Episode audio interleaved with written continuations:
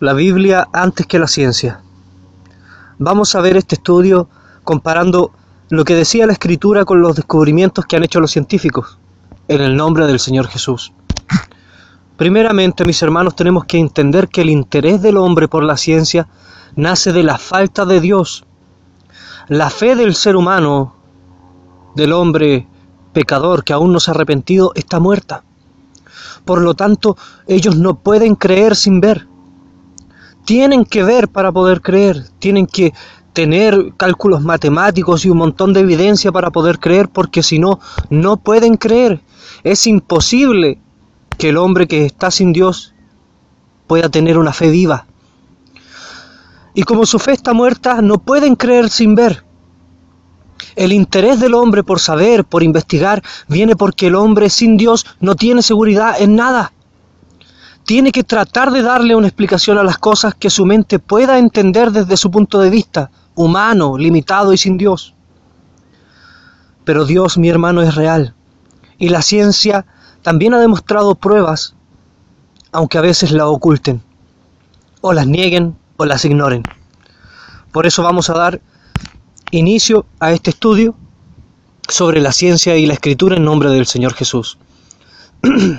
la Biblia decía hace mucho, mucho, mucho, mucho, mucho, mucho tiempo que la Tierra era redonda. Tenemos que entender que para los científicos el primer planteamiento de Tierra esférica fue en el siglo 3 a.C., o sea, 300 años antes del Señor Jesús, con la llegada de la astronomía helenística. Pero aún en, esa época donde existía la astronomía helenística, convivían ambos pensamientos de tierra plana y tierra esférica. Amén. En la Edad Media ya se creía que existía una tierra esférica, pero no habían pruebas. ¿Cierto? ¿Cuándo se dieron esas pruebas? Las pruebas se dieron cuando Magallanes y Juan Elcano viajaron, ¿cierto? Y dieron la vuelta al mundo. Luego se dieron de nuevo las pruebas cuando en 1494 Cristóbal Colón observó un eclipse mientras iba viajando y comparó la hora de comienzo y de final en distintas partes del mundo. Esas partes fueron en San Vicente, en Portugal y en Cádiz, ¿cierto? Con este experimento científico, eh, Cristóbal Colón increíblemente comprobó definitivamente la esfericidad de la Tierra. Todo lo que yo le dije anterior de Magallanes, del Cano, de Colón, es según la ciencia y la historia secular, ¿cierto? O sea, el hombre moderno vino a saber que la Tierra era redonda recién 300 años antes del Señor Jesucristo. Ahora, si vemos la escritura, se cree que el libro de Isaías fue escrito en el siglo 7 antes de Cristo, o sea, 400 años antes de que esta gente propusiera que la Tierra era redonda, ¿cierto? Antes que llegara la astronomía helenística. Pero en el libro de Isaías, cuatro siglos antes que los griegos, más de dos mil años antes que los europeos, ya se decía que la Tierra era esférica o redonda, mi hermano. Si buscamos en Isaías 40:22, dice, Él está sentado sobre el círculo de la Tierra. La, la Biblia confirma que la Tierra es redonda, pero además confirma la teoría de la expansión del universo. Porque en ese mismo versículo dice, Él extiende los cielos como una cortina y los despliega. La teoría de la expansión del universo dice que el universo se está expandiendo infinitamente, sin control, ¿cierto? Y que se expande y se expande y se expande. También podemos ver en la escritura que Dios dijo, eh, haya expansión. Y no le puso freno a la expansión. Por lo tanto, la escritura, con un lenguaje mucho más simple ya decía lo que los científicos supuestamente habían descubierto. La escritura también decía que la Tierra estaba sostenida sobre el espacio.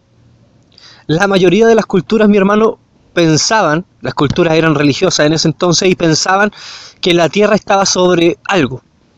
Los griegos pensaban que estaba sostenida sobre Atlas, ¿cierto? Porque Zeus castiga a Atlas y lo, y lo condena a sostener la Tierra. Eh, Tales, que era un astrónomo de la antigüedad, creía que la Tierra era plana y que flotaba sobre el agua, como flotaría un barquito de papel o un tronco.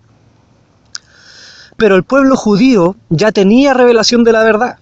En la escritura dice, en Job 26, versículo 7 dice, Él extiende el norte sobre el vacío, cuelga la tierra sobre nada.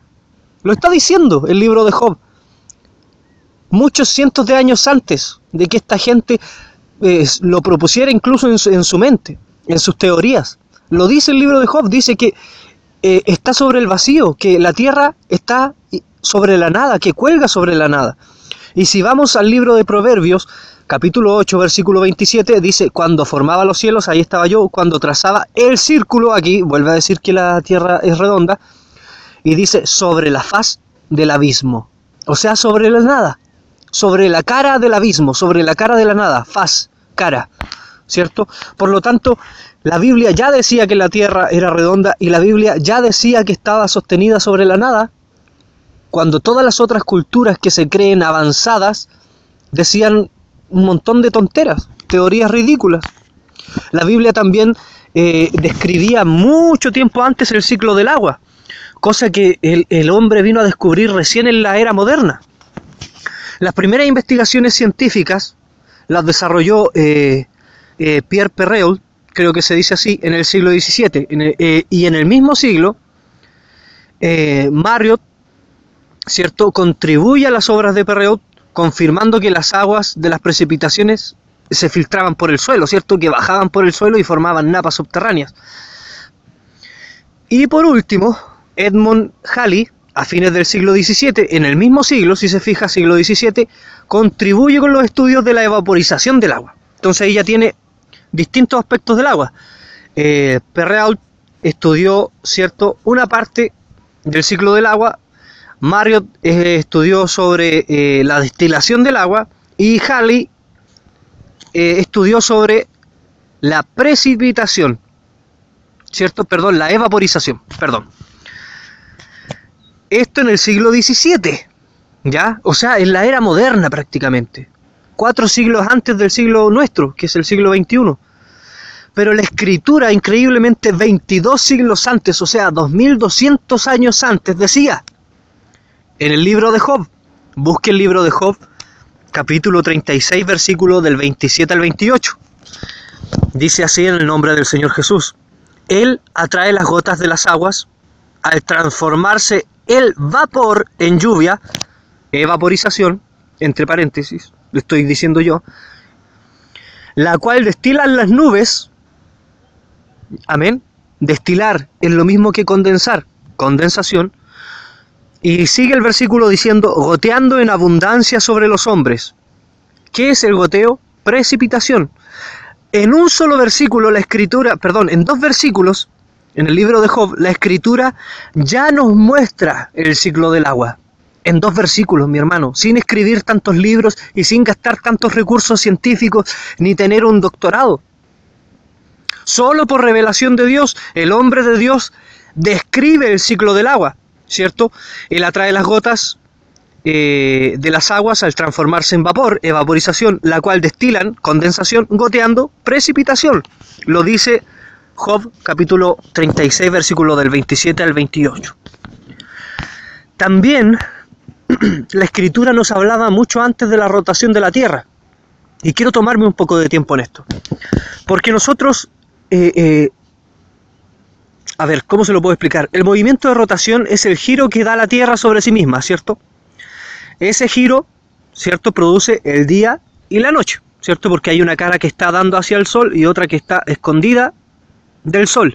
La cara que está escondida del Sol es la noche y la cara que está hacia el Sol es el día, ¿cierto? Porque la Tierra gira y es redonda.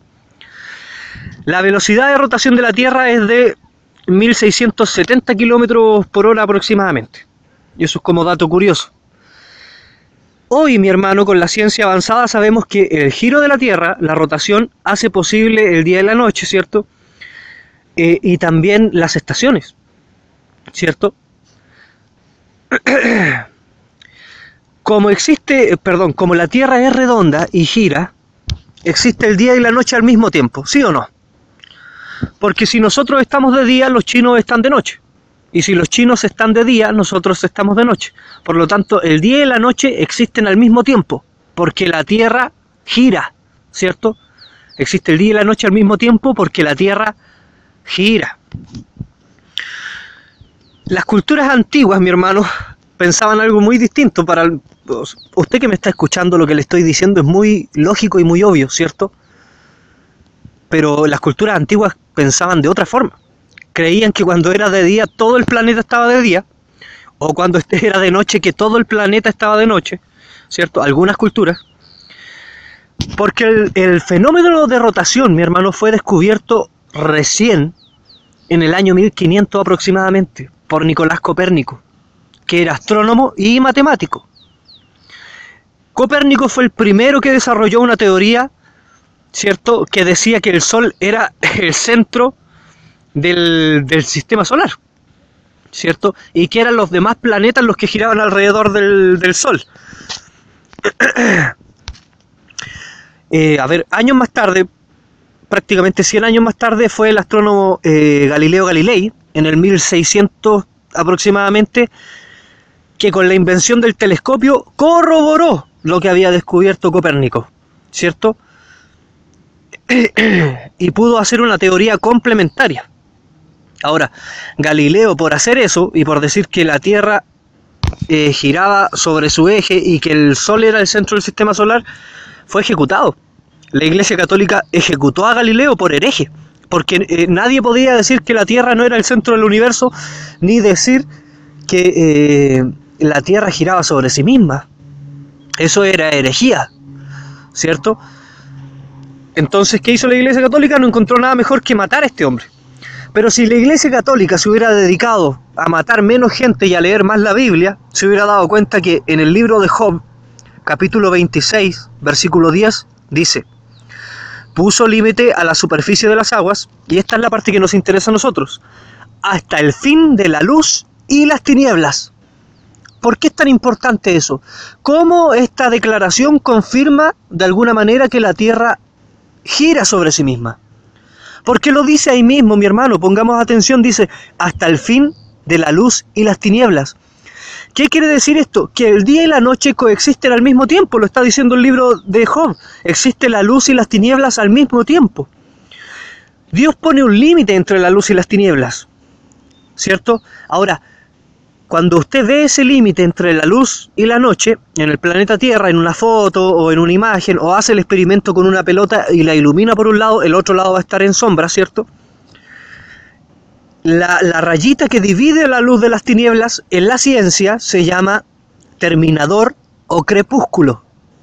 Yo creo que usted ha escuchado esas palabras, crepúsculo. Amén. Eso lo vino a descubrir la ciencia con estos hombres recién, con, con Copérnico, con Galilei en el 1500, o sea, en el siglo XV.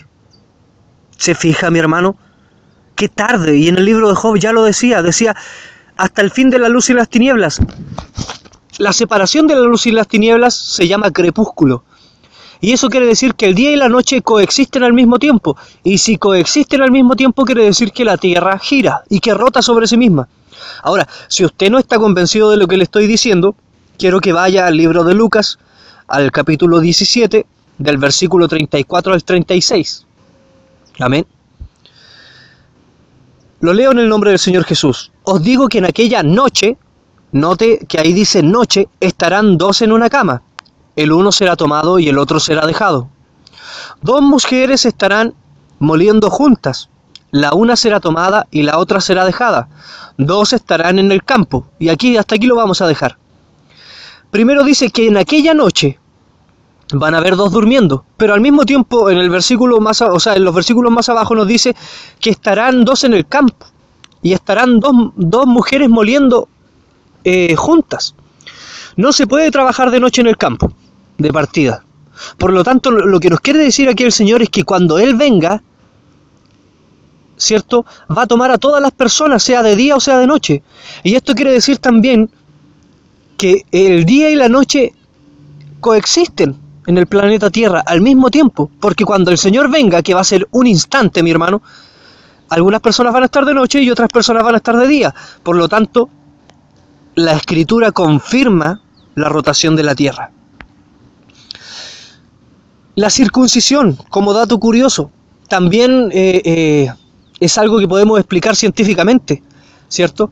Y que a pesar de todo lo increíble que es este descubrimiento, muy pocas personas saben de qué se trata. Cuando vemos la escritura, Dios manda circuncidar a las personas, ¿cierto? Porque es un pacto de Dios con el hombre, con Abraham, ¿cierto? Y la circuncisión se da en los varones al octavo día, ¿cierto? Porque, ¿Por qué Dios mandó que fuera exactamente al octavo día? Podía ser en cualquier día, mi hermano. Pero ¿por qué tenía que ser exactamente en el octavo día? ¿Dios sabía algo que nosotros no? Bueno, mi hermano, esa pregunta es fácil. Dios sabe un montón de cosas, infinitas cosas que nosotros no. Él tenía un propósito. Dios no da un mandamiento porque sí. Y si lo da porque, eh, eh, eh, sin que nosotros podamos encontrarle lógica, es para que obedezcamos. Punto, se acabó. Pero ¿por qué mandó a circuncidar justo al octavo día? Eso es curioso, ¿cierto? En el año 1935, los científicos Dam y Doisy descubrieron, mi hermano, que la sangre coagula gracias a que existe una vitamina que se llama vitamina K. Esta vitamina K, mi hermano, nos ayuda a cicatrizar, nos ayuda a sanar, nos ayuda a, no tener riesgo de hemorragia, ¿cierto? Eso fue en 1935 que descubrieron esta vitamina. Y en 1974, estamos hablando de pocos años atrás, mi hermano, recién en el 74 los científicos encontraron la razón de por qué Dios mandó a circuncidar al octavo día descubrieron los científicos que justo al octavo día de nacimiento, justo al octavo día de nacimiento, el varón produce altas cantidades de vitamina K. ¿Se acuerda la vitamina K? Lo acabamos de decir, la vitamina que ayuda a cicatrizar. Justo al octavo día de nacimiento, el hombre produce más del 100% de lo normal de vitamina K. Y esto no vuelve a suceder nunca más en la vida del varón. Solo sucede al octavo día.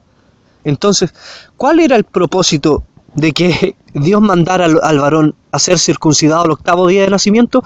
Está clarísimo. Él sabía que el hombre iba a sanar más rápido y sin problemas al octavo día. ¿Qué más nos dice la escritura antes de que la ciencia lo descubriera? Que todo está creado de cosas invisibles. La ciencia eh, nos dice que eh, todo está creado de partículas atómicas. ¿Ha escuchado sobre el átomo? Que todo está formado por átomos. Y es verdad, si no existiera el átomo no existiría la bomba atómica.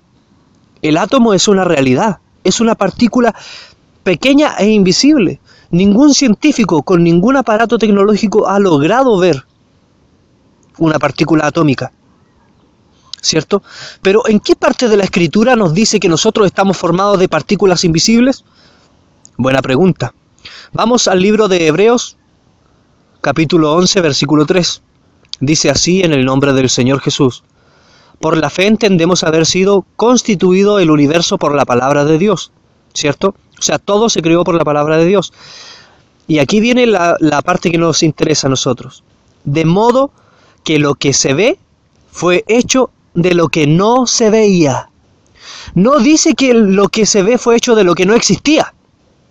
Dice que lo que se ve fue hecho de lo que no se veía. Por lo tanto, había algo ahí, pero no se veía.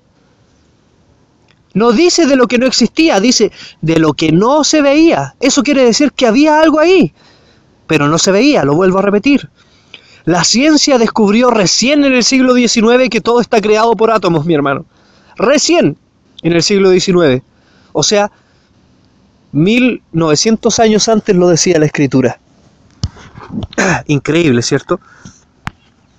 ¿Qué otra cosa hubiera... Eh, eh, no, eh, ¿Qué otra cosa dice la escritura que pueda ser relevante para la ciencia? El arco iris, pues mi hermano. Y usted dice, pero ¿por qué el arco iris? Yo le digo, mire, si los científicos hubieran seguido la escritura o hubieran tomado en cuenta la escritura, se hubieran dado cuenta que había algo, que había algo clave para descubrir por qué se formaba el arco iris. Ellos no podían darle una explicación al arco iris. No tenía explicación. Pero eh, le dan una explicación eh, mucho tiempo después, ¿cierto? Buscando por la suya, o sea, dando palos de ciego.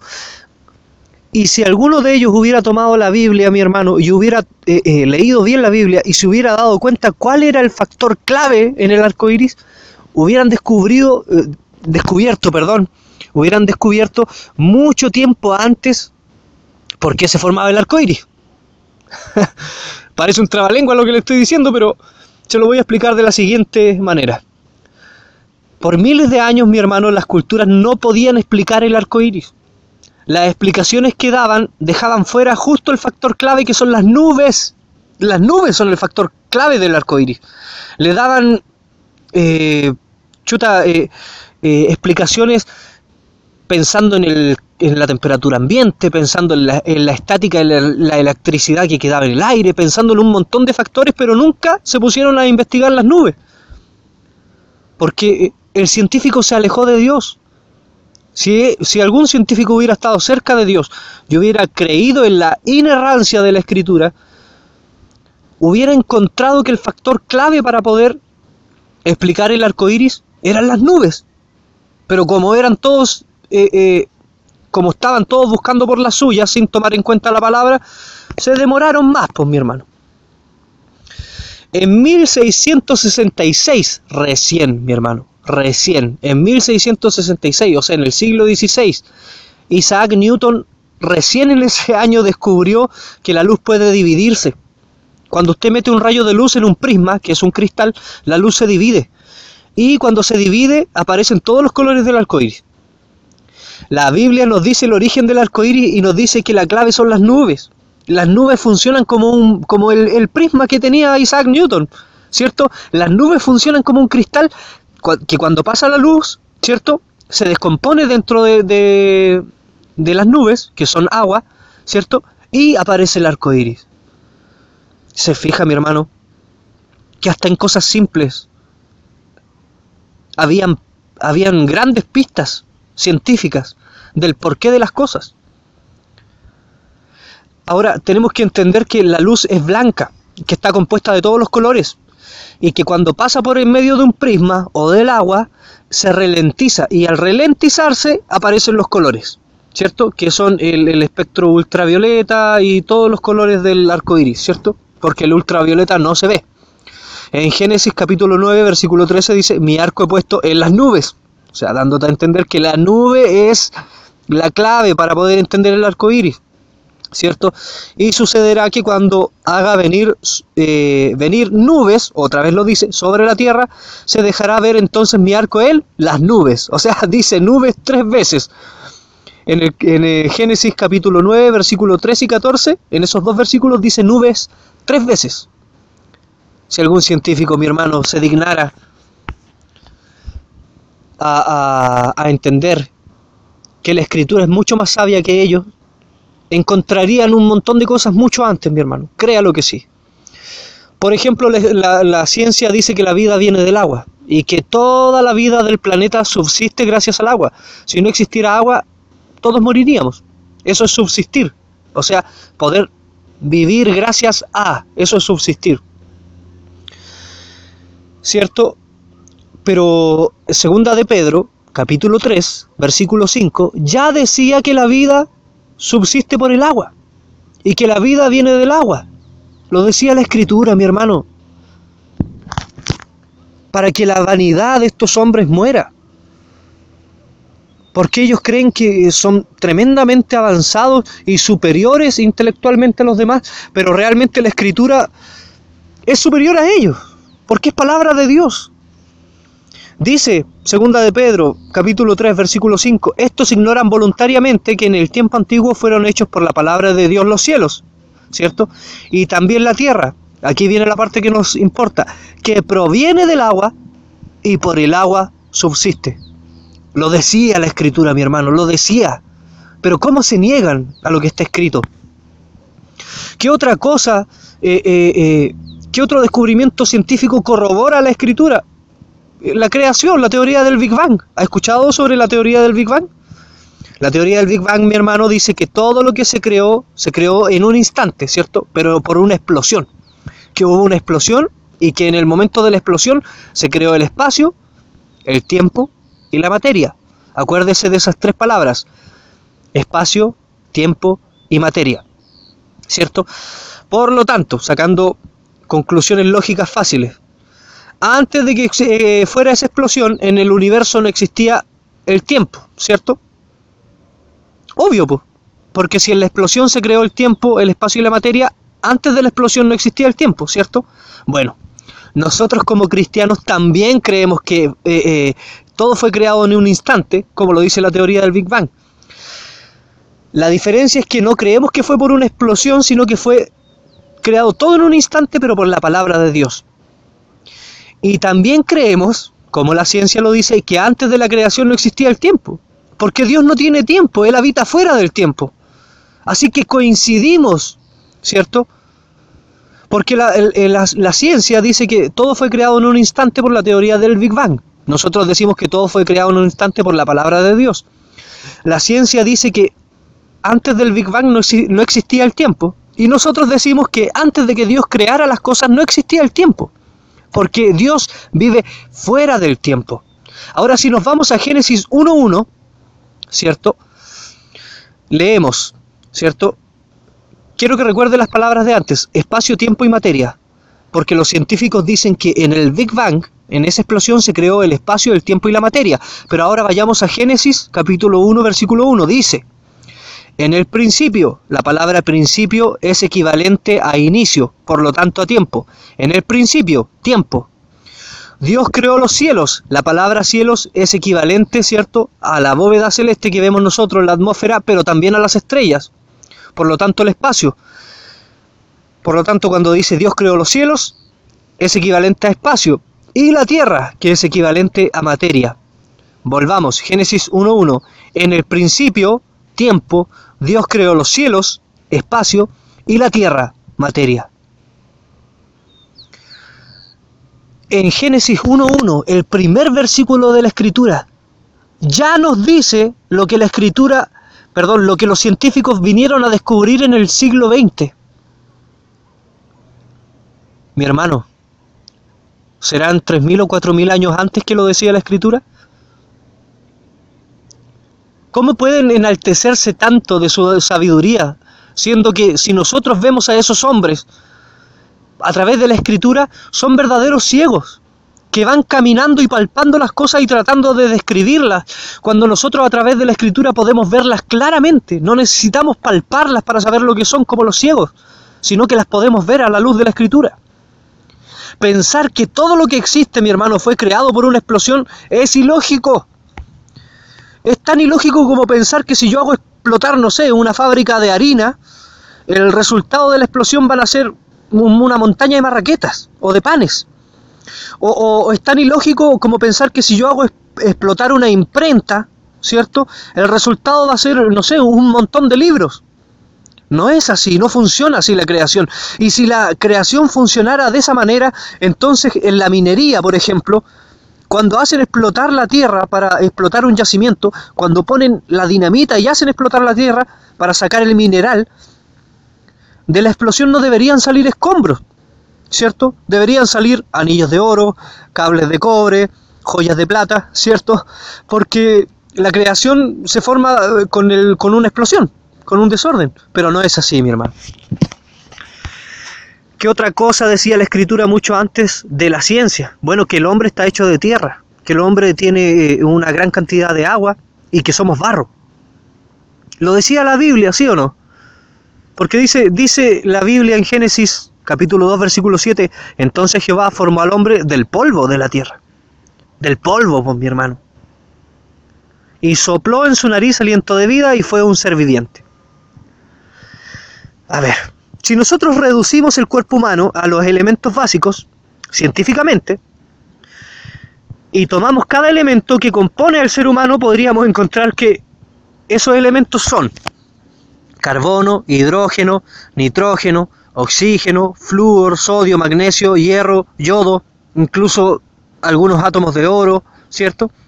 Y si nos damos cuenta, mi hermano, según la ciencia, todos estos elementos que componen al ser humano se encuentran en el polvo de la Tierra, justamente en el polvo.